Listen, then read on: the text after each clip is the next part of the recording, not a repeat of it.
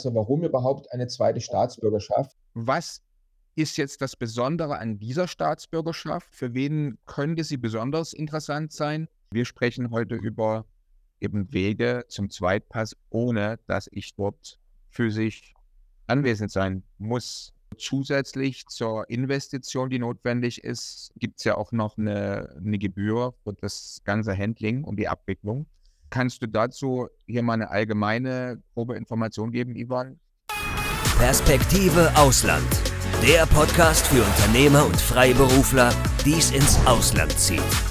Egal ob Steuerplanung, Auslandsfirmengründung oder Lifestyle-Fragen. Hier geht's jede Woche zur Sache. Und hier sind deine Gastgeber, Daniel Taborek und Sebastian Sauerborn. So, dann sage ich schon mal ein herzliches Willkommen an alle, die sich pünktlich eingewählt haben. Sozusagen die Gastgeber sind auch schon da oder unsere Referenten heute. Wir sehen, es kommen ja gerade sekündlich noch neue Teilnehmer in unseren Raum sozusagen. Ja, ein spannendes Thema. Wir hatten es, muss ich ganz ehrlich sagen, ja schon erwartet, aber waren dann trotzdem, also wirklich fast, wir sind fast umgehauen von der Resonanz auf dieses spannende Thema Zweitpass, wie viele unserer Mandanten, natürlich auch unsere Abonnenten unseres YouTube-Kanals äh, sich für dieses Thema interessieren. Bevor wir jetzt einsteigen, möchte ich nochmal ganz herzlich willkommen heißen, auch natürlich alle lieben Gäste und Zuschauer und Zuhörer, auch den Sebastian Sauerborn und den Ivan Denuzzo. Sozusagen haben wir zwei Experten heute bei uns, weil das Thema Zweitpass ja nicht einfach so ist. Also vielleicht ich kaufe mir da mal noch ein zweites Auto oder noch ein zweites Haus, sondern hier geht es eben nicht darum, vielleicht einen zweiten Pass in der Hand zu haben. Das an sich ist das ein komplexes Unterfangen, sondern auch um einige weitere steuerliche Randthemen, die sehr, sehr weit sein können, die wir dann auch noch mit besprechen, weil eine zweite Staatsbürgerschaft natürlich auch steuerliche Folgen haben. Ja, also dann herzlich willkommen, Sebastian, und herzlich willkommen, Ivan. Vielen Dank. Ja, haben wir deine Stimme auch schon mal gehört. Grüß euch zusammen. Klasse. Also, unser Thema heute, ein Zweitpass für mehr Sicherheit und Freiheit. Und der Markt für zweite Staatsbürgerschaften oder zweite Pässe die man durch Investment erhalten kann, das soll ja 2025 ein Volumen von 100 Milliarden Dollar erreichen. Also ein unglaubliches Wachstum, eine unglaubliche Nachfrage, ein unglaublicher Trend. Und vor der Pandemie muss man natürlich auch sagen, war jemand eher verdächtig, der mehrere Pässe oder mehrere Staatsbürgerschaften, mehrere Wohnsitz hatte. Aber mittlerweile in den letzten Jahren ist das durchaus auch so, dass vermögende Privatiers renommierte Persönlichkeiten vielleicht sogar ihre bisherigen Staatsbürgerschaften abgeben. Ich habe vor kurzem noch einen Artikel gelesen, selbst US-Bürger geben einen US-Pass freiwillig zurück, einfach weil sie eben mehr Freiheit und Sicherheit durch einen anderen äh, Pass zum Beispiel erhoffen. Ja, es gibt ja zwei Wege zur Staatsbürgerschaft oder zweiten Staatsbürgerschaft. Ein bekannter Weg ist, dass man das einfach absetzt. Also das kann man ja in vielen Ländern machen. Man, man wechselt seinen Wohnsitz und dann lernt man dort fleißig die Sprache, dann zahlt man da fleißig Steuern und man muss natürlich vor Ort sein, in vielen Ländern fünf Jahre. Da gibt es so Ausnahmen wie Panama, wo man von fünf Jahren nur die letzten zwei Jahre vielleicht vor Ort sein muss, aber letztendlich sitzt man es ab und dann bekommt man den Zweitpass. Und es gibt eben auch die Abkürzung und darüber wollen wir ja heute sprechen. Das ist ja unser äh, Thema heute. Das heißt eben einen zweiten Pass oder vielleicht auch einen dritten und einen vierten Pass durch eine Investition zu bekommen. Und das ist eben doch ein Thema, wo man, viele hätten das vielleicht nicht gedacht, aber schon ab relativ geringen Investitionen, zum Beispiel ab 100.000 US-Dollar, schon langsam in den Ring steigen kann. Ja, das ist also unser, unser Thema heute. Und die Experten, wie gesagt, ich sie, ich stelle sie nochmal vor. Inzwischen sind schon wieder 40 weitere äh, Gäste im Seminar. Also Sebastian Sauerborn, die meisten werden ihn kennen von der Webseite oder dem, dem YouTube-Kanal Perspektive Ausland. Der eine oder andere hat auch schon Mandanten- und Beratungsgespräche bei uns gebucht. Sebastian ist ja ein Cross-Border-Tax-Expert und berät seit langer, langer Zeit im Prinzip Mandanten, die ins ihren Wohnsitz oder auch einen Geschäftssitz ins steuergünstige Ausland verlagern. Sebastian, habe ich das einigermaßen gut zusammengefasst? Oder was würdest du noch am besten ergänzen? Ja, absolut. Genau, das hast du äh, sehr gut zusammengefasst. Richtig, genau seit fast 20 Jahren äh, beraten wir hier Mandanten, die ins Ausland umziehen, um die Steuerlast zu optimieren und aus anderen Gründen ein besseres Leben zu haben, mehr Freiheit, mehr Geld, weniger Staat, sagen wir ja immer. Das ist ganz klar unser Thema. Da natürlich auch das Thema zweite Staatsbürgerschaft so als Plan B äh, ganz groß natürlich im Kommen und auch ein wichtiges Thema für viele. Genau, klasse. So, dann Ivan, im Prinzip unser zweiter Experte.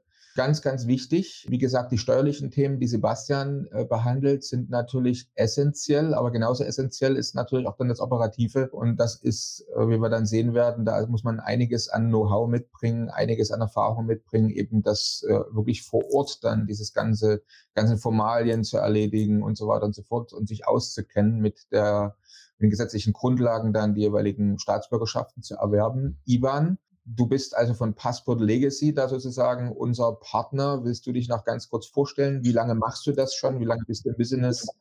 Wie groß ist euer Team? In wie vielen Ländern seid ihr tätig? Ja, sehr gerne, Daniel. Ich stelle mich da sehr gerne auch kurz vor. Wie gesagt, mein Name ist Ivan. Eigentlich ursprünglich bin ich aus, aus der Schweiz. Ich glaube, ihr könnt das auch hören und bitte verzeiht mir, wenn mein Hochdeutsch nicht immer das Beste ist, äh, wenn da vielleicht ein paar englische Ausdrücke reinrutschen, einfach weil wir das nicht immer brauchen. Hier in Dubai. Ich bin schon seit sechseinhalb Jahren in Dubai und Passport Legacy, wir sind eine Schweizer Firma mit dem Head Office in Dubai, aber wir haben auch noch ein paar andere Offices auf der Welt, zum Beispiel in Lebanon, in Singapur, in Nigeria und in Pakistan. Überall, wo die Leute da ein großes Verlangen nach einem zweiten Pass haben. Da sind wir vor Ort, dass wir da auch on the ground wirklich weiterhelfen können.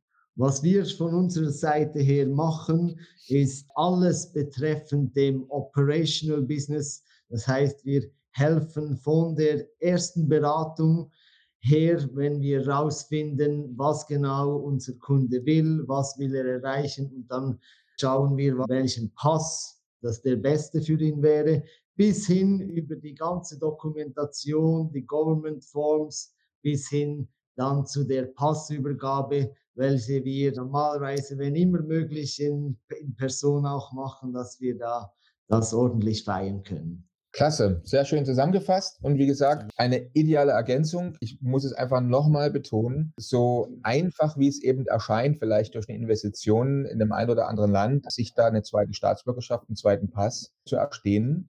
Es gibt eben auch einige rechtliche und steuerliche Konsequenzen, die man vorher kennen muss, beziehungsweise es ist wichtig, eben auch sich genau zu überlegen, macht es Sinn, zum Beispiel beide Staatsbürgerschaften zu behalten? Wo ist dann mein Wohnsitz? Wo wird mein Geschäftssitz sein? Also das ist ein relativ komplexes Szenario, das man bedenken muss. Und deswegen eben äh, das Zusammenspiel zwischen Ivan und Sebastian, wie gesagt, bei uns jetzt hier ganz, ganz wichtig. Jetzt gehen wir mal ganz langsam in das Thema rein. Das wären also so die Hauptthemen, die uns heute erwarten. Also welche Vorteile bietet eigentlich die zweite Staatsbürgerschaft? Welche Möglichkeiten zur Erlangung des Zweitpasses gibt es? Wir werden hier natürlich auch ganz speziell einige Länder vorstellen und dann auch über die rechtlichen Aspekte, Vorgehensweisen, Kosten und Risiken sprechen. Und natürlich, ich finde das ganz klasse, eine ganze Reihe unserer Gäste schreiben schon fleißig Fragen in den Chat. Das wird von uns dann alles noch zusammengefasst und auch da werden wir eingehen. Also wann immer euch eine Frage kommt, schreibt sie bitte in den Chat im Hintergrund. Die Anna sitzt da, stellt das zusammen und legt uns das dann auch noch vor, damit das nicht vergessen wird. Und es gibt natürlich an alle Teilnehmer nachher auch nochmal eine Zusammenfassung der Antworten, dann schriftlich. Übrigens auch die PowerPoint, die ihr seht, bekommt ihr dann noch im Nachgang zugeschickt. Ja, dann gehen wir vielleicht mal zum ersten Thema. Also warum überhaupt eine zweite Staatsbürgerschaft? Und die Frage lege ich jetzt sowohl dem Ivan als auch dem Sebastian vor. Was sind eigentlich so die Hauptgründe, die euch, den Mandanten, im Prinzip da so treiben? weil der eine oder andere, der jetzt hier ist, hat vielleicht einen Grund oder einen Vorteil, die in eine zweite Staatsbürgerschaft bringt im Sinn. Aber es gibt ja vielleicht eine ganze Reihe von Vorteilen, was man dann mit so einer zweiten Staatsbürgerschaft mit einem Zweitpass anfangen kann. Übrigens, wenn du keinen unserer interessanten Podcasts mehr verpassen willst, dann klick jetzt gleich auf Abo und besuch uns doch mal auf unserer Webseite www.perspektiveausland.com. Da gibt es übrigens auch alle Podcasts als Video zum Ansehen und du kannst uns dort deine Fragen, Kommentare oder Vorschläge für neue Sendungen hinterlassen. Bis bald. Also gut, ja. Da gibt es natürlich sehr, sehr viele verschiedene Optionen, was dann natürlich auch verschiedene Opportunities bringt. Viele Leute, die wollen einen zweiten Staatsbürger, eine zweite Staatsbürgerschaft, vielleicht aus dem, aus dem Grunde, weil sie sich vielleicht politisch nicht mehr identifizieren können, weil sie Freiheit suchen, Freiheit in dem Sinne, dass wenn man zum Beispiel auch mal geschäftlich schaut, da, da setzt man ja auch nicht alles auf eine Karte. Warum sollte man das dann mit einem Pass machen. Es ist immer gut, einen Plan B zu haben. Und das ist eigentlich eine der größten, der größten Verlangen. Betreffend Reisen, da kann ein zweiter Pass natürlich auch sehr vorteilhaft sein, mit verschiedenen Ländern, die, die man da zusätzlich bereisen kann. Auf der anderen Seite vielleicht Leute, die äh, weniger Access haben zu Healthcare, zu äh, Spitälen, dann kann das auch immer helfen. Ich sage jetzt mal, ist vielleicht nicht heute und morgen, aber politisch sehen wir überall auf der Welt, da, da geht sehr, sehr viel. Ein Krieg kann ausbrechen, muss ja jetzt nicht gleich in, in Deutschland sein oder überall irgendwo, aber wir sehen ja, was jetzt geht, zum Beispiel in Sudan, in Israel, mit Russland und so weiter man weiß nie genau, was passiert und ein zweiter Pass gibt einem immer die Sicherheit, dass man sich neben dem deutschen Pass natürlich auf eine andere Art und Weise bewegen kann und natürlich auch mit dem Business oder mit der Arbeit immer wieder einen, einen neuen Vorteil hat und sich weiter bewegen kann. Klasse. Sebastian, was kannst du noch ergänzen? Was hast du in deinen Mandantengesprächen noch gesehen? Was siehst du selber als Vorteile oder ja, Nutzen der zweiten Staatsbürgerschaft? Also ich kann im Grunde genommen drei wichtige Aspekte identifizieren. Der erste Aspekt ist mal generell, und das ist sicherlich der wichtigste, dass man ja irgendwann davon ausgeht, dass auch in Deutschland so die Besteuerung nach Staatsbürgerschaft kommt, so wie in den USA. Also viele wissen nicht, dass es in Deutschland schon Besteuerung nach Staatsbürgerschaft gibt. Man denke nur an die Erbschaftssteuer, Schenkungssteuer und auch die erweitert beschränkte Steuerpflicht, wenn man Deutschland verlässt, ist man als deutscher Staatsbürger noch fünf bis zehn Jahre in Deutschland eben hier diesbezüglich steuerpflichtig, möglicherweise. Das kann möglicherweise irgendwann ausgeweitet werden, eben wie in den USA. Je mehr hier Leistungsträger ins Ausland ziehen, desto größer wird das Problem. Die Grünen haben schon im Wahlprogramm der letzten Bundestagswahl gehabt, dass sie hier die Besteuerung der Staatsbürgerschaft einführen wollen. Also um sich darauf vorzubereiten, irgendwann die deutsche Staatsbürgerschaft auch notfalls abzugeben. So gut der deutsche Pass auch ist zum Reisen, muss man ganz klar sagen, kann man natürlich hier, hier eine zweite Staatsbürgerschaft äh, dann ins Auge fassen. Der zweite Grund ist aus meiner Sicht, man hat jetzt ja hier während der Pandemie zum Beispiel gesehen, dass es Reiserestriktionen gab und man, wenn man jetzt zum Beispiel in einem bestimmten Land hier dem, das man vielleicht als Safe Haven identifiziert hat, wo man jetzt hätte zum Beispiel Pandemie verbringen können, gar nicht hätte hinreisen können, weil die nur Staatsbürger zugelassen haben. Da bin ich dann eben Staatsbürger und kann dann tatsächlich dann dort dann auch leben in diesem Land, vielleicht irgendein abgelegener Inselstaat. Wir haben zum Beispiel Mandanten, die haben die Pandemie auf Tahiti verbracht. Gut, das ist jetzt Teil der Europäischen Union, gehört zu Frankreich dazu. Aber andere Inseln waren natürlich dann geblockt, ja. Und der dritte Grund ist eben, dass man im Grunde ja mit der Staatsbürgerschaft immer auch eine Aufenthaltserlaubnis dann bekommt, auch jetzt außerhalb von irgendwelchen Krisenzeiten wie der Pandemie. Das heißt, wenn jemand in einem steuergünstigen Land zum Beispiel hier dann mich niederlassen möchte, um dort zu leben, zum Beispiel ist es relativ schwierig, auf den British Virgin Islands einfach so hinzuziehen und dort zu leben, wie es ja manche Milliardäre wie Richard Branson machen. Mit so einer Staatsbürgerschaft kann man das machen. So, also das waren die drei Punkte, die immer wieder hier in Mandantengesprächen hochkommen. Super. Ich habe jetzt hier noch mal ein paar Sachen mit, die ich so mal auf die Folie abschreiben lassen. Ja, Gründe für die Investition in einen Zweitpass. Und vielleicht auch mal an unsere Zuschauer, Zuhörer, an unsere Gäste. Vielleicht schreibt ihr einfach mal in den Chat, welcher dieser Gründe für euch jetzt vielleicht so der Hauptgrund ist, euch noch für eine zweite Staatsbürgerschaft zu interessieren. Wäre für uns sehr, sehr interessant. Plan B klingt gut. Mhm. Sehr schön. Ja, schreibt das ruhig noch rein, wer jetzt dazu Gelegenheit hat. Wir können das dann nachher noch mit loswerden. Kommen wir jetzt mal zum nächsten Punkt. Unterschied zweiter Pass versus zweit, äh, Zweitwohnsitz. Wurde vor uns übrigens auch schon in die Chat-Kommentare geschrieben. also auch ein Gast reingeschrieben, Zweitwohnsitz reicht völlig. Also was ist eigentlich der Unterschied zwischen zweitem Pass und Zweitwohnsitz?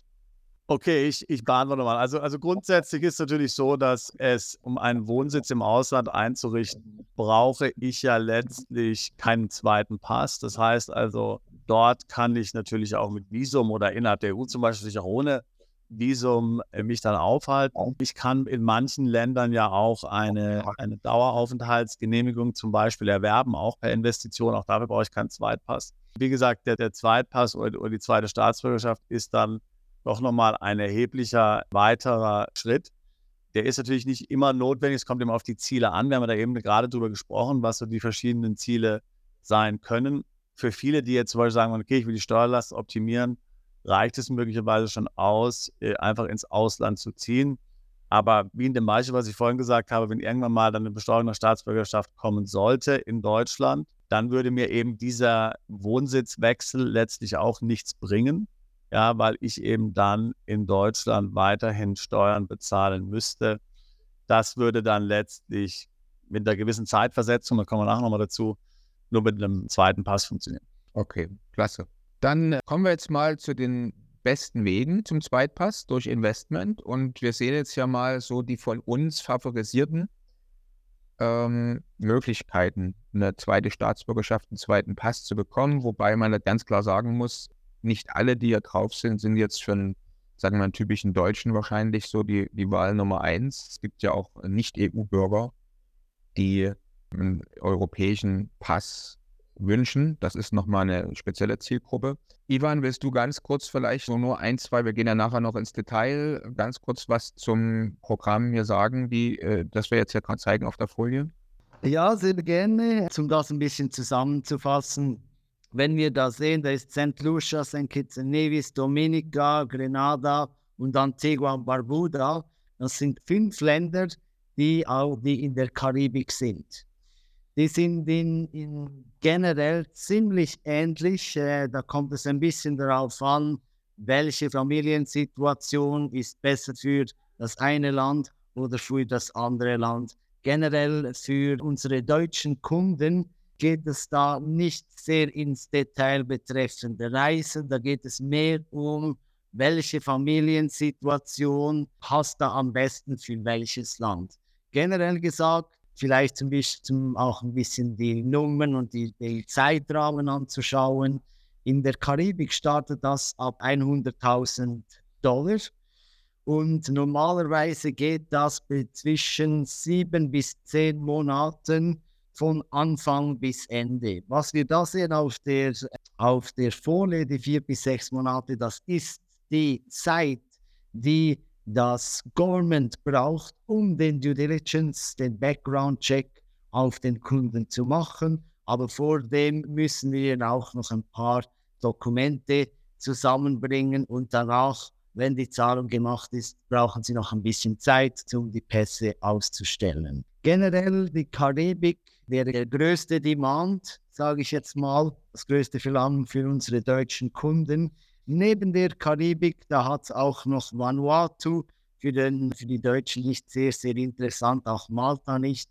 Türkei würde ich da noch ein bisschen ansprechen, das von einem anderen Aspekt her. Die Türkei könnte sehr, sehr interessant sein für Leute, die schon viele Zeit zum Beispiel in der Türkei verbringen, über den Sommer, für Leute, die sagen, ja, ich, ich mag Deutschland, aber ich möchte vielleicht auch noch ein halbes Jahr, je nach Wetter, will ich in einem anderen Land verbringen, da kaufe ich mir was Schönes in der Türkei. Äh, ab 400.000 Dollar ist man da dabei mit Real Estate und dann kriegt man dazu auch noch einen Pass und muss nicht immer betreffend der Residency schauen. Mit der Türkei geht es auch mehr ein bisschen in Plan B oder auch eine Real Estate Diversification, wenn man das Real Estate Portfolio ein bisschen diversifizieren will. Äh, international könnte das auch sehr, sehr interessant sein. Klasse. Vielen Dank für die kurze Übersicht. Wir gehen ja gleich noch ins Detail. Ich habe hier gerade eine Frage gelesen, und zwar zum Panama-Pass den wir heute nicht behandeln. Aber der Panama-Pass ist ja generell so, dass man, also gibt es übrigens einen extra Podcast in den nächsten Wochen, dazu, wo das mit besprochen wird, dass man durch die Investition in Panama innerhalb von 30 Tagen im Prinzip das goldene Visa bekommen kann. Das ist also schon einzigartig, im Prinzip eine, eine Daueraufenthaltskarte zu bekommen nach 30 Tagen durch Investment. Es gibt bis Oktober nächsten Jahres auch noch Rabatt, den man bekommt, bis dann im Prinzip der volle Preis der Investition zu bezahlen ist. Wie gesagt, Details im Podcast. Aber dennoch muss man halt fünf Jahre warten, bis man dann den Pass hat von Panama, weil, weil die Frage gerade kam. Das heißt, man hat fünf Jahre erstmal den Wohnsitz. Das Gute ist, man muss von den fünf Jahren nur die letzten zwei Jahre im Land bleiben, wenn man nicht zu den 30 Prozent zählen will, die eine Ablehnung bekommen. Momentan ist die Ablehnungsquote für den Panama-Pass 30 Prozent. Äh, außer man ist halt die letzten zwei oder fünf Jahre wirklich physisch vor den Panama. Aber Details dann gerne im gesonderten Gespräch und ist heute auch nicht Thema Panama. Das mal nur kurz Informat äh, zur Information, weil ich die Frage gelesen habe. Dann, genau, also wir haben ja jetzt die verschiedenen Länder. Der Ivan hat es sich schon äh, kurz vorgestellt, aber wir wollen jetzt, wollen jetzt ein bisschen weiter ins Detail gehen und gerne auch Fragen zu dem jeweiligen Land. Uns interessiert immer, lieber Ivan, was ist jetzt das Besondere an dieser Staatsbürgerschaft? Für wen könnte sie besonders interessant sein? und wer sollte vielleicht lieber auf ein anderes Programm gehen, weil es doch nicht so ideal passt? Das wäre jetzt die Frage an dich. St. Lucia, das ist, sage ich jetzt mal, unser Bestseller, auch für unsere deutschen Kunden. Da geht es meistens darum, weil das die Programme die den besten Preis haben. So genau, St. Lucia ist äh, sehr, sehr gut. Vom Preis her startet ab 100.000 äh, Dollar Donation mit allen Fees, Government Fees und, uns, und äh, unseren Fees included. Da ist man mit 136.000 dabei für einen Single Applicant. Auch wenn man da jetzt schaut, betreffend zum Beispiel äh, Mann und Frau oder Mann, Frau und ein, zwei Kinder, ist St. Lucia preislich sehr, sehr attraktiv. Auch von der Dokumentation her, die da benötigt ist, ist St. Lucia ziemlich einfach.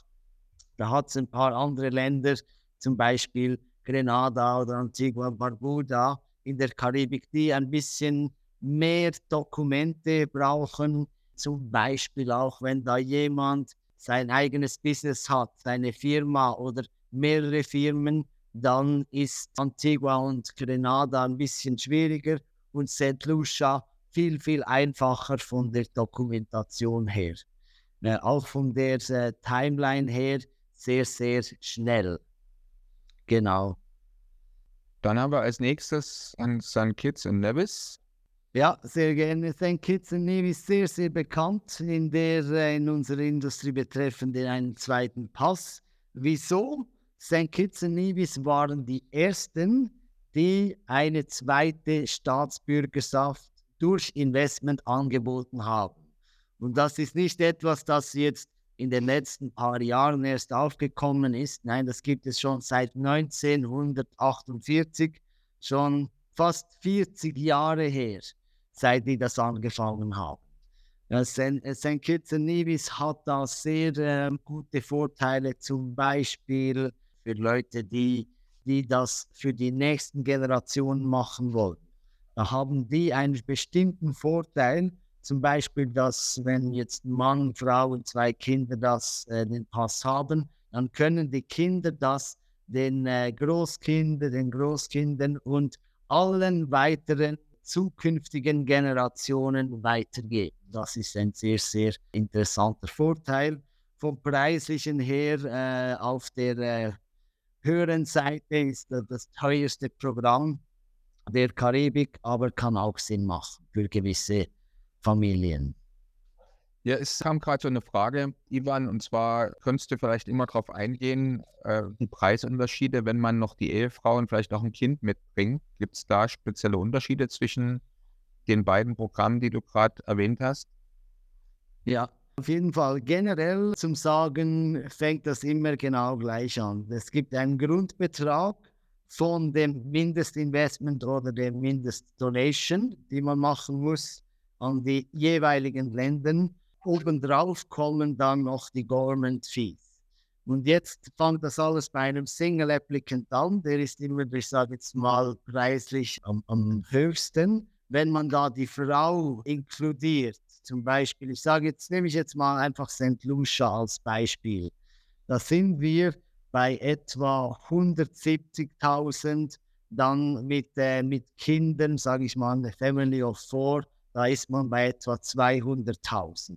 Das heißt, wenn man mehrere Leute inkludiert, dann wird der Preis pro Pass natürlich billiger. Genau. Okay, gut.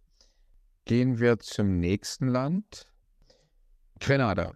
Was gibt es ja. da? Ist das überhaupt jetzt, spielt das überhaupt eine große Rolle für die, sag mal, Deutschen, Österreicher, Schweizer oder für wen ist Grenada jetzt vielleicht die erste Wahl?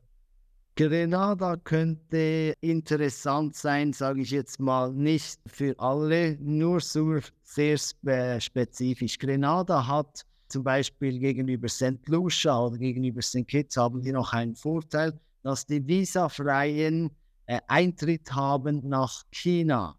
So zum Beispiel, wenn jemand da viel Business macht oder interessiert ist an äh, China, kann das sehr, sehr interessant sein.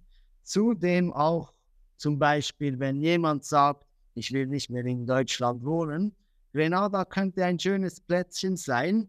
Und wenn man da in Grenada wohnt, nach drei Jahren, hat man auch den Vorteil mit dem E2-Visa, was ein Investitionsvisa ist in die Staaten, in die US. Das heißt, mit diesem E2-Visa ist man dann berechtigt, ein zusätzliches Investment zu machen in die USA. Da geht es um etwa 200.000, 150, 200.000 Dollar in eine Firma und das gibt dir dann auch die Möglichkeit, in den USA zu leben, zu arbeiten oder auch für die Kinder dort zu studieren. Wobei, man, also man sollte, denke ich, nochmal hier hinzufügen, Deutsche, Schweizer, Österreicher bekommen natürlich auch sowieso das E2-Visum, die brauchen dafür keine Staatsbürgerschaft in Grenada. Ja, weil die sind Abkommenstaat mit den USA. Aber das ist natürlich vor allen Dingen für Personen interessant, die jetzt keine dieser Staatsbürgerschaften haben und genau. jetzt zum Beispiel in die USA über E2 auswandern wollen. Also wir haben zum Beispiel Mandanten, ich mag mich erinnern, äh, die kamen aus der Türkei, die waren zwar, haben zwar in Deutschland gelebt, aber waren aus der Türkei, haben dort türkische Staatsbürgerschaft gehabt. Die können keine zwei-Visum machen. Die haben dann darüber nachgedacht, hier über Grenada zu gehen. Ja, also man muss da schauen, was die Abkommensstaaten sind. Also zum Beispiel Riesenproblem natürlich für Chinesen und Inder. Chinesen und Inder können nicht E2 beantragen in den USA. Die gehen dann häufig über eben sowas wie Grenada, ja, weil, weil sie dann eben dort letztlich das Recht dann haben mit dieser Wartezeit von Jahren. Ähm, vielleicht grundsätzlich nochmal noch ein Statement, weil ich jetzt schon gelesen hatte in den Kommentaren, dass einige sagen, äh, wahrscheinlich hatten sie jetzt nicht mit äh, Kosten von 100.000, 200.000 Euro gerechnet, einzelne. Es gibt halt immer zwei Wege zum Erlangen der zweiten, Staats, zweiten Staatsbürgerschaft, des zweiten Passes. Das eine ist der preiswerte Weg, dann muss ich aber vor Ort in dem Land eben meine Zeit absitzen. Das geht günstiger, aber ich muss halt physisch mehrere Jahre vor Ort sein. Es gibt wenige Ausnahmen, wo vielleicht ein, zwei Jahre physisches vor Ort Absitzen der Zeit reicht. Aber wir sprechen heute über eben Wege zum Zweitpass, ohne dass ich dort physisch anwesend sein muss, um diese zweite Staatsbürgerschaft zu bekommen. Und da haben wir, also ist uns jetzt auch kein Weg bekannt. Ich weiß nicht, ob Sebastian oder Ivan was sagen kann, aber im Prinzip, wir haben jetzt hier eine magliche Grenze von 100.000 Dollar, äh, glaube ich, ist jetzt hier so genannt worden. Aber mir, mir persönlich ist halt keine, kein Weg ohne Anwesenheit vor Ort in einem anderen Land bekannt, um an einen zweiten Pass zu bekommen unter dieser Summe. Oder liege ich da falsch?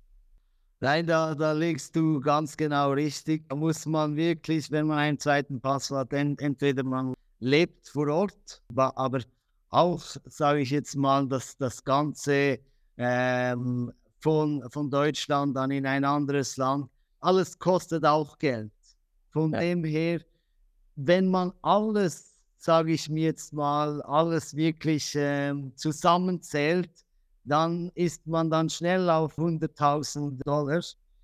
Von dem her ist das auch nicht, sage ich jetzt mal, die all, alle Welt. Na, und auf der anderen Seite, was man da auch immer beachten muss und was ich auch immer sage, ist, Zum Beispiel viele Leute, die, die haben einen guten Job, wo sie, wo, egal wo sie sind, die verdienen gutes Geld oder die haben ihre eigene Firma.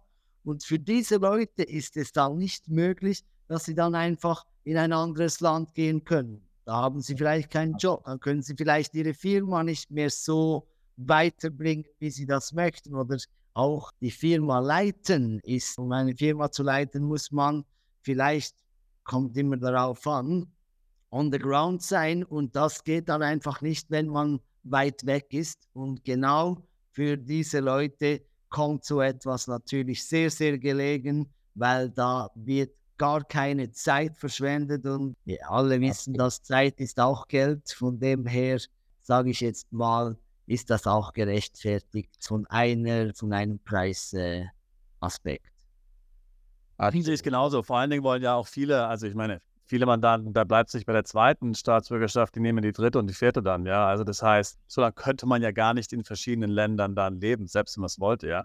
Aber nichtsdestotrotz, also ich meine, jeder soll natürlich als erstes oder eigentlich parallel, das ist keine Frage von entweder oder, sondern von sowohl als auch, prüfen, ob er irgendwo eine Möglichkeit hat, über, ich sage jetzt mal, Familienzugehörigkeit aus der Vergangenheit hier letztlich eine Staatsbürgerschaft zu erwerben oder anderweitig. Wenn jetzt zum Beispiel der Großvater eine bestimmte Staatsbürgerschaft hatte, kann man möglicherweise noch den Pass beantragen, ja, oder wenn man jetzt Familie in den, in den USA hat, sei es Geschwister oder sei es äh, Verwandte oder, oder Eltern, kann man da natürlich eine Green Card bekommen und dann auch später die Staatsbürgerschaft. Das sollte jeder, sollte jeder für sich prüfen. Oder eine interessante Sache wäre zum Beispiel, hier den, den jüdischen Glauben hat, der kann natürlich zum Beispiel in Israel eine Staatsbürgerschaft erlangen, dann zehn Jahre steuerfrei. Nicht, dass es jetzt momentan gerade möglicherweise der richtige Staat ist zum Hinziehen. Aber also jeder sollte auf Basis seiner individuellen Umstände natürlich parallel prüfen, Gibt es da irgendwas in meiner Familiengeschichte, wie ich hier einen Pass irgendwo anders bekommen könnte? Ganz klar. Ja. Also das ist kein, das muss, sollte jeder sowieso machen, klar. Sehr guter Hinweis noch. In den Kommentaren haben wir auch gerade gelesen. Also viele sehen das auch ganz klar, dass man vielleicht auch durch eine zweite Staatsbürgerschaft diese 100.000 Dollar oder auch mehr, die wir hier genannt haben, durch Steuerersparnisse und andere Vorteile eigentlich auch ganz schnell wieder einsparen können. Das darf man natürlich auch nicht vergessen. Jetzt gehen wir mal zum nächsten interessanten Land. So in Antigua, da ich sage jetzt mal, sehr, sehr interessant ist da eine gewisse Familiensituation. Das heißt zum Beispiel, wenn nicht nur eine äh, Familie äh, auswandern möchte oder einen zweiten Pass haben will in Antigua, können sogar, sogar Brüder oder Schwestern können da inkludiert werden, auch wenn die über 30 Jahre alt sind, auch wenn die Multimillionär sind, die müssen da nicht financially independent sein. Von dem her ist da, haben wir da sehr gute Möglichkeiten, direkt gewisse andere Familienangehörige zu inkludieren. Klasse. Dann, wenn es keine Fragen gibt zu diesem Land, gehe ich einfach mal aufs nächste. Vanuatu, sage jetzt mal, für unsere deutschen Kunden nicht sehr, sehr interessant. Aber das kann vielleicht interessant sein. Ich weiß nicht, ob wir gewisse Leute hier haben in, äh, in unserem Call, die zum Beispiel von Russland sind. Zum Beispiel ein sehr, sehr gutes Thema. Vorher Russland war okay, hatten mehr oder weniger ziemlich viele Möglichkeiten, die konnten Business machen, die konnten reisen. Was jetzt abgegangen ist mit äh, Russland und der Ukraine, hat natürlich die ganze Welt mitbekommen und hat alles verändert. Zum Beispiel Russen, die haben jetzt Sanctions, die, ja, die sind sanktioniert, die können sehr, sehr viele Sachen auf der Welt nicht mehr machen, sei es über, überhaupt irgendwo hinreisen, vielleicht bekommen die nicht einmal ein Visa, äh, die können kein Business machen, können nichts kaufen. Das heißt, die sind richtig geblockt und da kann eine zweite Staatsbürgerschaft natürlich auch äh, sehr von Vorteil sein. Russland ist immer noch okay für Vanuatu. Das heißt, russische Staatsbürger, die können immer noch Vanuatu beantragen. Das heißt, eine zweite Option. Gut, auch das wichtig zu wissen. Wenn es keine Fragen gibt dazu, zu dem Land, gehen wir einfach mal zum nächsten. Die Türkei, schö schöner Platz auf der Welt, hat ein paar sehr, sehr beliebte Feriendestinationen. Ich sage jetzt mal einerseits für Schweizer aber Schweizer und Deutsche, wir sind ja ziemlich ähnlich und da hat es auch sehr, sehr viele Deutsche, die gerne in die Türkei reisen. Und wenn man da sowieso immer hingeht oder wie schon vorhin gesagt, vielleicht ein halbes Jahr oder sieben, acht Monate in der Türkei wohnen will, dann könnte die Türkei eine sehr, sehr interessante Option sein. Was da sehr gut ist, ist, dass man ein Real Estate Investment machen kann. Das startet ab 400.000 Dollar und die Actual Fees, die sind da ziemlich niedrig. Da ist man mit, wie für eine Familie mit etwa 450.000 Dollar dabei. Das heißt, die, die Investition ist sehr, sehr viel größer als die eigentlichen Kosten. Das heißt, von diesem Punkt her könnte das äh, sehr interessant sein. Auf einer anderen Seite auch, da geht es nur etwa sechs Monate, sechs bis acht Monate, bis man den Pass hat, von Anfang bis ans Ende des Prozesses. Und das Gute ist, nach drei Jahren, wenn man ein Apartment oder ein Haus gekauft hat, man kann das auch zum Beispiel an, an Leute geben, die das mieten wollen. Das heißt, wir können Mieteinnahmen machen mit unserem Investment, das uns einen zweiten Pass gibt.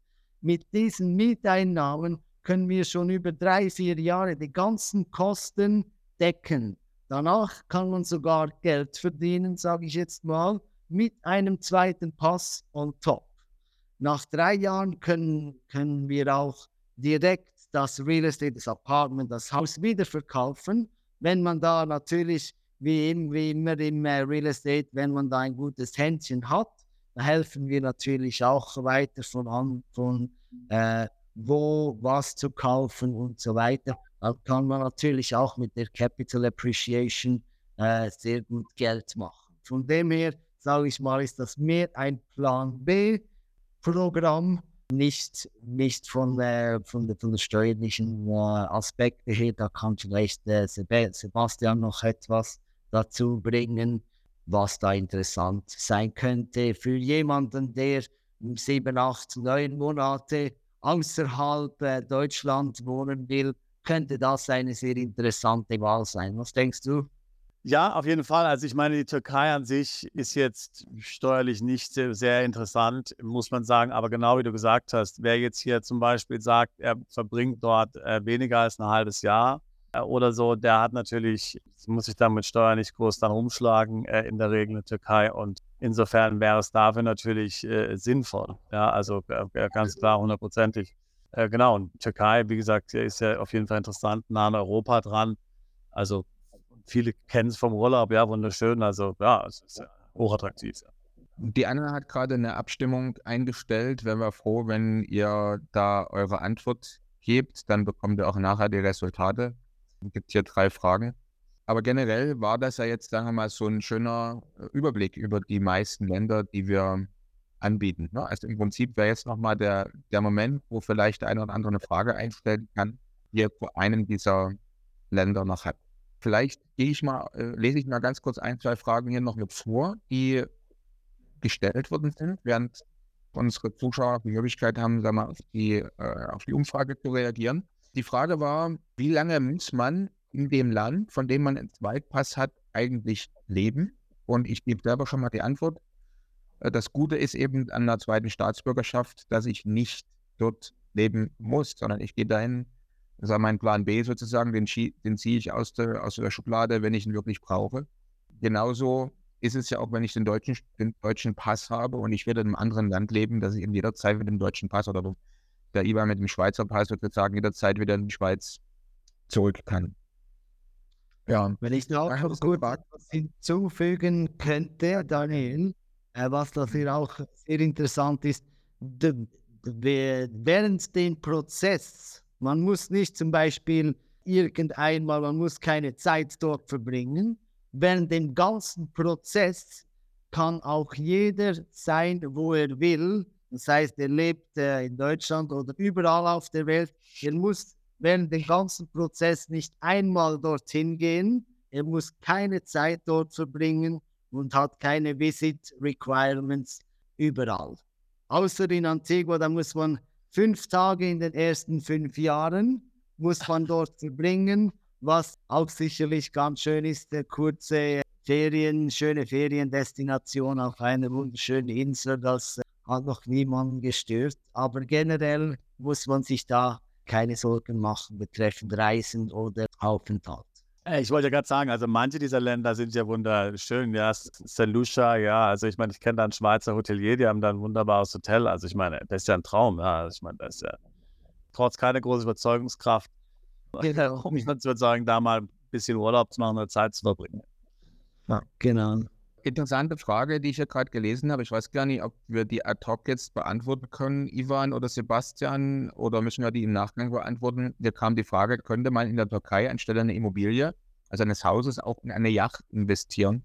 Leider nein.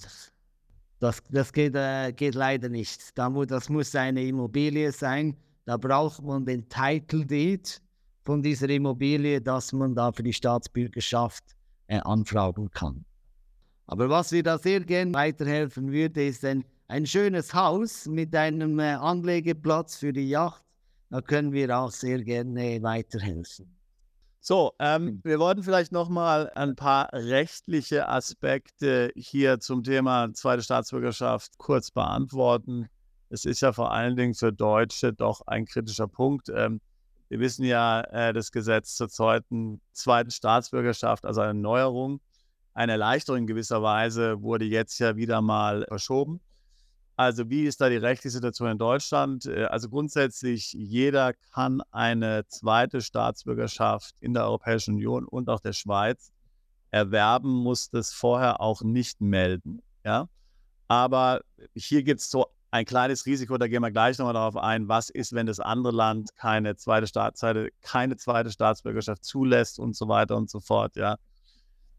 Droht, dann, droht man dann die deutsche Staatsbürgerschaft zu verlieren. Okay, das ist so ein bisschen theoretisch. Aber grundsätzlich EU äh, und Schweiz kann jeder die zweite Staatsbürgerschaft annehmen, muss auch keinen extra Antrag vorher stellen, um die deutsche Staatsbürgerschaft beizubehalten.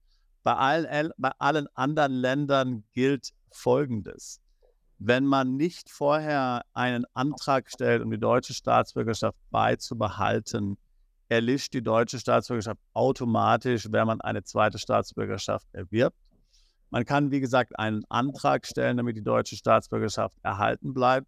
Da muss man dann begründen, warum man die deutsche Staatsbürgerschaft will. Da muss man zeigen, dass man Bezüge zu Deutschland weiterhin hat, ähm, kultureller Art, Besitz, Familie und so weiter und so fort. Das ist also nicht ganz einfach. Dann kann man, wie gesagt, den Antrag stellen. Man muss sagen, also natürlich in der Realität, wenn man das sich anschaut, äh, viele teilen das natürlich nicht mit in Deutschland, dass sie eine zweite Staatsbürgerschaft haben, bekommt ja auch niemand so weit mit. Nicht, dass ich jetzt sage, nicht, dass ich jetzt hier ermutige, dieses Verhalten. Ja, ich sage es einfach nur, weil das in der Praxis passiert, ja. Das heißt also, die haben halt dann einfach eine zweite, eine dritte Staatsbürgerschaft und äh, sagen dann dazu, äh, nicht viele melden es vorher nicht an. Ja, aber grundsätzlich muss man vorher einen Antrag stellen, diese beizubehalten. Die deutsche Staatsbürgerschaft beizubehalten es war noch eine Frage, und zwar diese Pässe, die man da bekommt, haben die eine normale Gültigkeit? Also die Frage ist einmal die Staatsbürgerschaft dieses Landes, muss die in irgendeiner Art und Weise verlängert werden oder hat man die dann lebenslang? Vielleicht, also ich kenne zwar die Antwort, aber es wäre schön, Ivan, wenn du das nochmal sagst, damit es ganz klar ankommt. Die Staatsbürgerschaft ist für das ganze Leben, das heißt lebenslang. Was da ganz normal ist, zum Beispiel wie mit dem deutschen Pass, wie auch mit dem Schweizer Pass, der hat eine gewisse Gültigkeitsdauer. Für diese Länder ist es entweder fünf oder zehn Jahre. Wenn der abgelaufen ist oder wenn die Seiten voll sind, kann man den ganz, ganz einfach erneuern. Das geht etwa drei bis vier Wochen und kostet etwa 500 Dollar mit allem drum und dran. Das heißt, mehr oder weniger ziemlich ähnlich wie ich sage jetzt mal, der deutsche Pass kenne ich nicht, aber für mich, für den Schweizer Pass, war das auch etwa 300, 400 Dollar, um den Ganzen zu erneuern mit der Identitätskarte von Dubai aus. Klasse. Dann äh, eine Frage. Wie bekommt es Deutschland dann überhaupt mit, dass man eine zweite Staatsbürgerschaft angenommen hat? Naja, also per se bekommt, bekommen sie es natürlich nicht mit, außer man, außer man, man wird es jetzt dort letztlich melden. Also wie gesagt, man muss es im Vorfeld melden, bevor man die beantragt. Wenn man sie dann hat, kommt es im Zweifelsfall nicht mit, außer natürlich man, man gibt es dann an. Ich meine, ich sage ja immer, wenn, wenn es so eine zukünftige Besteuerung der Staatsbürgerschaft geben sollte, dann wäre natürlich dann hier die Frage, ob man den deutsche Staatsbürgerschaft ablegt. Ja, dann würde es natürlich dann mitbekommen. Ja, also, aber ansonsten kann ich mir jetzt kein Szenario vorstellen, wie jetzt jemand anders das mitbekommen sollte. Auch äh, von, von unserer Seite her, während dem ganzen Prozess, da geht, gehen gar keine Informationen raus. Das heißt, die Informationen sind äh, confidential zwischen den Kunden, uns und dem jeweiligen Government, wo der Pass angefragt wird. Die einzige andere Partgesellschaft, die da noch involviert sind, ist die Due Diligence Company, die den Background Check macht für das Government.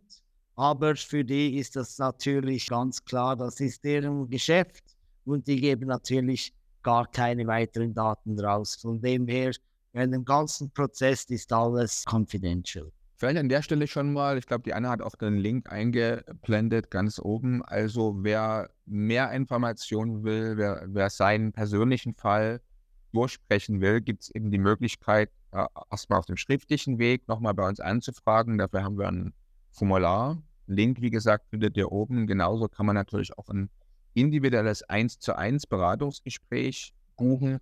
Beide Möglichkeiten auf unserer Webseite. Wir blenden es am Ende auch nochmal ein. www.wohnsitzausland.com-zweitpass. Also zwei Varianten, entweder auf schriftlichem Weg einfach sich nochmal informieren, nochmal anfragen, äh, persönliche Situation nochmal äh, beschreiben oder direkt das 1 zu 1 Beratungsgespräch. Gehen wir nochmal auf ein, zwei andere Dinge ein. Äh, eine Sache fiel mir noch auf, und zwar äh, die Frage war, wie viele Staatsbürgerschaften kann man denn eigentlich so sammeln? Eine interessante Frage. Also manche sammeln ja wirklich regelrecht Staatsbürgerschaften. Also die haben nicht nur Plan B, die haben auch noch C, D, E, F, G und was weiß ich. Darf man das überhaupt? Gibt es da eine gesetzliche Maximalanzahl von Staatsbürgerschaften, die man haben kann? Also ich denke, diese Frage wird dir öfters gestellt, Ivan, oder vielleicht auch Sebastian. Wie ist die Antwort? Gibt es überhaupt eine Antwort? Von, von, meiner Seite her, die Länder, die haben da keine Regeln in der Karibik. Da kann man einen zweiten oder einen dritten oder einen vierten Pass haben. Es kommt selten vor, dass wir da Sammler haben. Aber äh, wir haben Leute, die zweimal zwei verschiedene Pässe machen oder drei.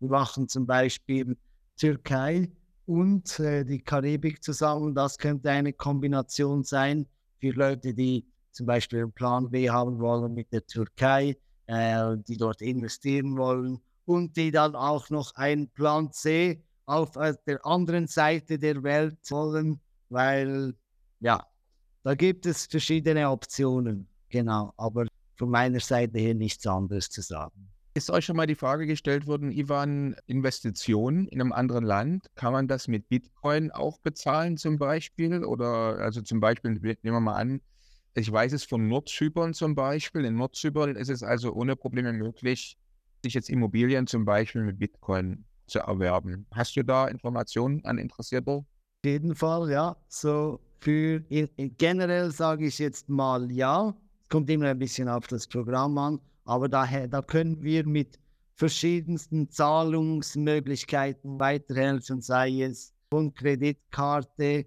über Banktransfer in, äh, in US-Dollar, in Euro, in AED, das ist die lokale Währung hier in Dubai. Äh, Bitcoin ist natürlich möglich, nicht nur Bitcoin, alle anderen Krypto auch, USDT, äh, Solana, was auch immer der Kunde hat, machen wir da möglich. Klasse, das ist doch mal eine gute Antwort.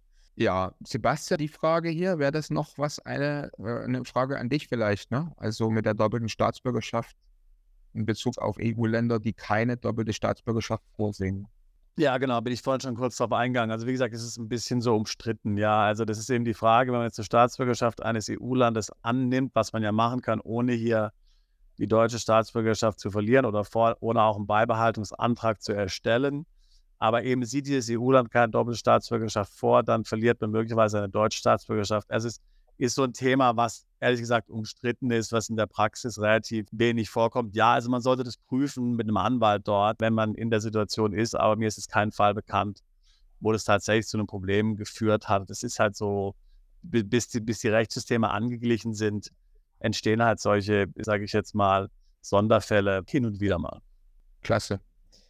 Auch danke für die Antwort. Mit welchen Kosten und Risiken ist zu rechnen? Also hier geht es ja dann bei den Kosten in erster Linie darum, ungefähr roundabout. Es, äh, du hast ja immer bei den jeweiligen Ländern die Investitionen erwähnt. Aber zusätzlich zur Investition, die notwendig ist, gibt es ja auch noch eine, eine Gebühr für das ganze Handling und die Abwicklung. Kannst du dazu hier mal eine allgemeine, grobe Information geben, Ivan? Ja, auf jeden Fall. Da sage ich jetzt mal, gibt es eigentlich immer drei verschiedene Gebühren. Die eine Gebühr ist die Investition, die, Donation an das jeweilige Land.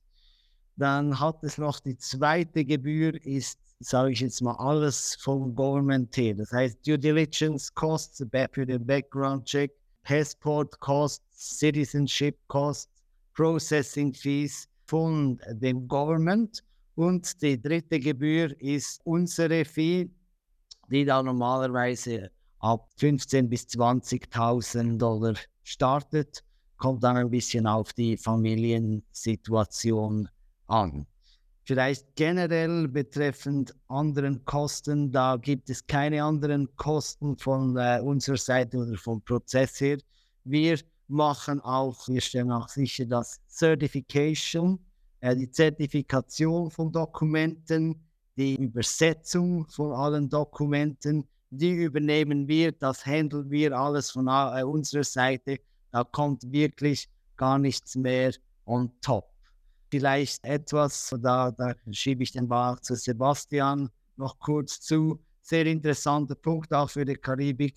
Die haben keine Steuerimplikationen, äh, heißt keine Wealth Tax, keine Vermögensteuer, keine Einkommensteuer, keine Erbsteuer, keine Capital Gain Tax.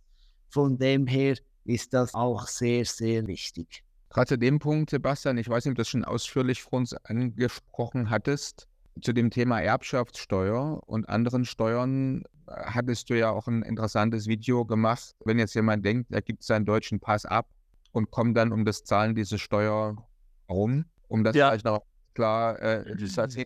manche denken ja, die Annahme eines neuen Passes und Abgabe des deutschen Passes führt jetzt dazu, dass ich bestimmte Steuern in Deutschland nicht mehr zahlen muss. Wäre vielleicht jetzt ein guter Moment, das nochmal wirklich auf den Punkt zu bringen. Ja, genau, das ist ein sehr wichtiger Punkt, stimme ich dazu. Ja, also genau, ähm, also viele, viele wissen ja nicht, dass es auch im Steuerrecht, wie ich es vorhin schon kurz angesprochen habe, die Besteuerung nach Staatsbürgerschaft gibt, äh, besonders dann, wenn man ins Ausland umzieht. Und zwar betrifft es die Erbschaftssteuer, die Schenkungssteuer und dann gibt es noch die erweitert beschränkte Steuerpflicht, wo ich jetzt nicht hier weiter darauf eingehen will. Das heißt also, jetzt könnte man ja, und zwar, was es bedeutet, ist also, man ist demnach noch äh, fünf Jahre, nachdem man Deutschland verlässt, unbeschränkt Erbschaft und Schenkungssteuer pflichtig. Wenn man in ein Niedrigsteuerland umzieht und unter die weiter beschränkte Steuerpflicht fällt, sogar zehn Jahre lang. Also deutsche Staatsbürger ja, fallen dann noch da unter diese Besteuerung drunter. So, jetzt könnte man ja sagen, und viele denken das auch, viele denken das, naja, okay, kurz bevor ich jetzt hier letztlich Deutschland verlasse, nehme ich noch eine solche Staatsbürgerschaft an. Und das ist definitiv nicht so. Auch wenn ich die deutsche Staatsbürgerschaft abgebe, kurz bevor ich Deutschland verlasse, zählt der Zeitraum von fünf Jahren vor dem Wegzug. Ja. Das heißt, war ich in den fünf Jahren vor dem Wegzug deutscher Staatsbürger, dann falle ich auch unter diese Besteuerung, wenn ich Deutschland verlasse. Das heißt, ich müsste also sagen, fünf Jahre bevor ich umziehe, gebe ich die deutsche Staatsbürgerschaft ab, äh, habe dann meine zweite Staatsbürgerschaft, die dann meine erste wird. Ja. Möglicherweise lebe ich dann noch weiter in Deutschland als Nicht-Deutscher, mehr oder weniger, wie das mal konkret geht, praktisch ja nicht möglich, unrealistisch, ja, aber rein hypothetisch jetzt und wenn ich dann Deutschland verlasse, dann würde ich nicht mehr unter die besagten Steuern fallen. Aber nochmal, es bringt nichts, es bringt keinerlei steuerliche Vorteile, was jetzt die deutsche Steuerpflicht anbelangt, wenn ich die deutsche Staatsbürgerschaft kurz vor knapp hier abgebe und eine zweite Staatsbürgerschaft annehme. Klasse. Jetzt wäre ein interessanter Moment oder der gute Zeitpunkt, natürlich auch noch weitere Fragen aus den Reihen unserer Gäste bekommen. Ja, sonst schaue ich selber nochmal hier, was ich in den bereits aufgeschriebenen Fragen noch finde. Ich hatte ein paar, ich will kurz das sagen, ich hatte ein paar Fragen gesehen zum Thema Malta, ja, und vorhin war ja auch Malta auf der Liste drauf. Also grundsätzlich ist, würde Malta hat dieses Dual Citizenship Programm. wo man dann die Staatsbürgerschaft für 600.000 Euro kaufen kann. Das ist jetzt nicht wirklich für EU-Bürger gedacht, ja, sondern was man machen würde, ist letztlich, wenn dich jetzt Malta spezifisch interessiert, man muss da vier Jahre leben, dann bekommt man die Staatsbürgerschaft, ja. Malta hat natürlich viele steuerliche Vorteile. Malta hat, wie gesagt, den, den Non-Dom-Status. Jeder kann nach Malta umziehen. Malta ist EU-Land, also es ist relativ einfach, dorthin umzuziehen äh, und dann die steuerlichen Vorteile in Anspruch zu nehmen. Da muss man kein maltesischer Staatsbürger sein. Und wer es dann möchte, wie gesagt, der kann nach vier Jahren Staatsbürger werden. Also da wäre es jetzt nicht hier, also es ist für EU-Staatsbürger nicht anzuraten, tatsächlich hier diesen maltesischen Pass zu kaufen, der mhm. zumal auch es recht streng ist, die, die Anforderungen sehr schwierig. Vorhin hatte auch noch jemand gefragt, warum stellen wir hier eigentlich nur solche Exoten vor? Also so, so karibische Länder, warum äh, stellen wir jetzt keine anderen interessanten großen Länder vor? Vielleicht äh, ganz kurz, da gibt es nur sehr, sehr wenige Länder. Diese Länder eigentlich, die einen, eine direkte Staatsbürgerschaft durch ein Investment anbieten. Da hat es gar keine äh, groß andere Optionen. Alle anderen Länder, äh, die, geben, die geben die Staatsbürgerschaft. Aber wie gesagt, da darf man gerne hingehen, aber da muss man mindestens normalerweise fünf Jahre dort leben. Aber wer eine Staatsbürgerschaft in weniger als einem Jahr will, nur durch eine Investition, ohne umzuziehen, ohne irgendwo zu wohnen oder zu reisen, dann gibt es nur diese Option. Ich denke, es ist auch nochmal sinnvoll, hier natürlich zu erwähnen, dass natürlich viele Regierungen, inklusive jene in Deutschland und auch den USA zum Beispiel, diese Programme als sehr kritisch betrachten und viele Länder ihre Programme auch wieder eingestellt haben. Ja? Also ich würde auch jedem hier raten, sich zu überlegen oder sich klar zu werden, dass diese Programme jetzt möglicherweise, also ist jetzt nichts bekannt, aber strategisch gesehen möglicherweise nicht für alle Zeiten bestehen werden, wenn der Druck immer größer wird. Ja, also das heißt, wenn man wirklich daran interessiert ist, dann sollte man es lieber früher machen als später, denn mehr und mehr Programme werden geschlossen oder werden dann auch, auch schwieriger. Ich meine, man hat es ja nicht nur bei den Staatsbürgerschaftsprogrammen gesehen, auch bei den Golden Visa Programmen. Portugal hat sein Programm zugemacht. Gut, die haben jetzt ein neues Programm. England hat sein Programm zugemacht. Ja, also, also das ist nicht so, dass das hier mit mit viel Wohlwollen betrachtet wird von großen Staaten, weil die wissen ja genau, was hier abgeht und was das für Chancen hier bietet, ja, für Leute, die hier, ich sag ja mal, in die Freiheit entkommen wollen. Ja. Also deswegen, man muss da schon realistisch sein und ja, also da sollte relativ zügig da dran gehen. Montenegro wurde gerade mit ange, angesprochen. Also Montenegro hatte ja ein sehr attraktives Angebot auch für die, für die Staatsbürgerschaft, aber ist leider auch eingestellt worden. Zählt also da auch mit zu den Ländern, die der Sebastian gerade erwähnt hatte. Karibik, was sind die groben Kosten für, sie, für eine siebenköpfige Familie? Solche Fragen. Also äh, meine Bitte ist wirklich, ihr habt oben, die Anna hat wieder den Link zum Formular eingeblendet. Klickt bitte auf den Link oder geht auf www.wohnsitzausland.com-zweitpass. Da findet ihr ein Formular, schreibt eure individuelle Situation rein, wenn ihr sagt, ihr habt da eine Frage. Und es ist jetzt so, dass es also ein Angebot von uns gibt, wenn man jetzt ein 1 zu 1 Gespräch möchte, bei dem auch die steuerlichen Themen der Folgen des Wegzugs, vielleicht auch, wenn man noch ein Unternehmen hat und so weiter, das Ganze im Konzept angesehen wird. Da gibt es ein günstiges, kostenpflichtiges Beratungsgespräch. Und wer jetzt nur nochmal ein Beratungsgespräch wünscht zum Thema des Zweitpasses, da gibt es auch die Option, ein kostenfreies Gespräch zu buchen. Also schreibt das einfach rein in das Formular und dann bekommt ihr von uns den Link zum Termin. Ansonsten können wir da einfach sagen, vielen herzlichen Dank für das Interesse an unserem Event. Vielen Dank, lieber Ivan, auch Sebastian, für die vielen Antworten auf komplexe Fragen. Gab die Frage, gibt es eine Aufzeichnung vom Webinar? Ja, gibt es.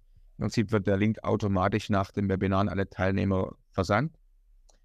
Und wenn jemand die Präsentation zugeschickt bekommen haben möchte, also die Folie im Hintergrund, gerne eine E-Mail an mich Präsentation bitte zusenden, dann gibt es auch die Präsentation.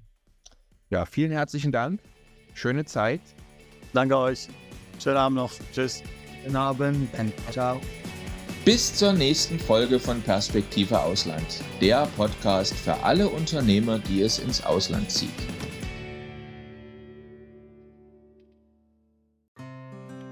Bist du Unternehmer, Freiberufler oder Investor? Zieht es dich schon lange ins Ausland? Mach heute den ersten konkreten Schritt in eine Zukunft mit mehr Geld und mehr Freiheit. Buche ein Beratungsgespräch mit Sebastian und seinen Kollegen. Unsere Kanzlei unterstützt Mandanten wie dich dabei, deine Steuerlast legal zu reduzieren, Vermögen aufzubauen und zu schützen und deine persönliche Freiheit zu maximieren. Profitiere jetzt von unserem Fachwissen und unserem Netzwerk. Gehe zu mandatierung.com und werde Mandant unserer Kanzlei.